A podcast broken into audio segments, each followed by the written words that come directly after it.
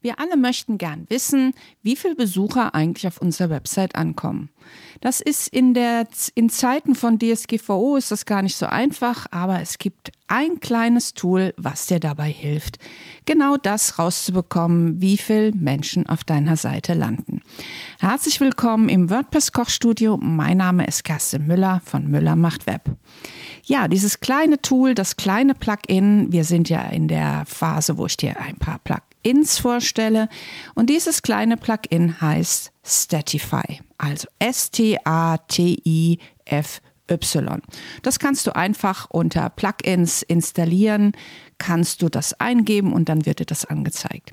Das macht nichts Besonderes. Das heißt, wenn du das dann aktiviert hast, dann gibt es unter Einstellungen, gibt es einen Punkt, der heißt Statify und dort kannst du eigentlich alles lassen, so wie es ist. Das Einzige, was ich da immer noch verändere, ich stelle immer noch den Zeitraum der Datenaufbewahrung auf 30 Tage und Zeitraum für die Anzeige im Dashboard stelle ich auch auf 30 Tage, da ist der Standard 14 und die Anzahl der Einträge in der besten Liste. Das heißt, da stelle ich immer so 20 ein, aber im Prinzip kannst du das selbst auswählen. Das zeigt mir quasi so die Verweise an, von wo die Besucher kommen.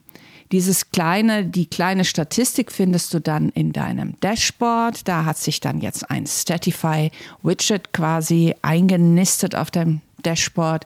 Und dort kannst du dann also links, siehst du einmal oben so eine Kurve, wo du siehst, die letzten 30 Tage, was so los war auf deiner Seite.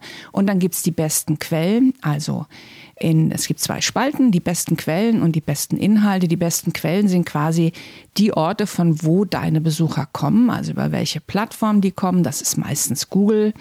Und dann gibt es die besten Inhalte. Ähm, die meisten landen wie bei allen Statistiken in der Regel, wenn du keine andere Strategie hast, landen sie auf deiner Startseite und das ist einfach nur mit einem kleinen Slash gekennzeichnet. Da geht es um deine Startseite.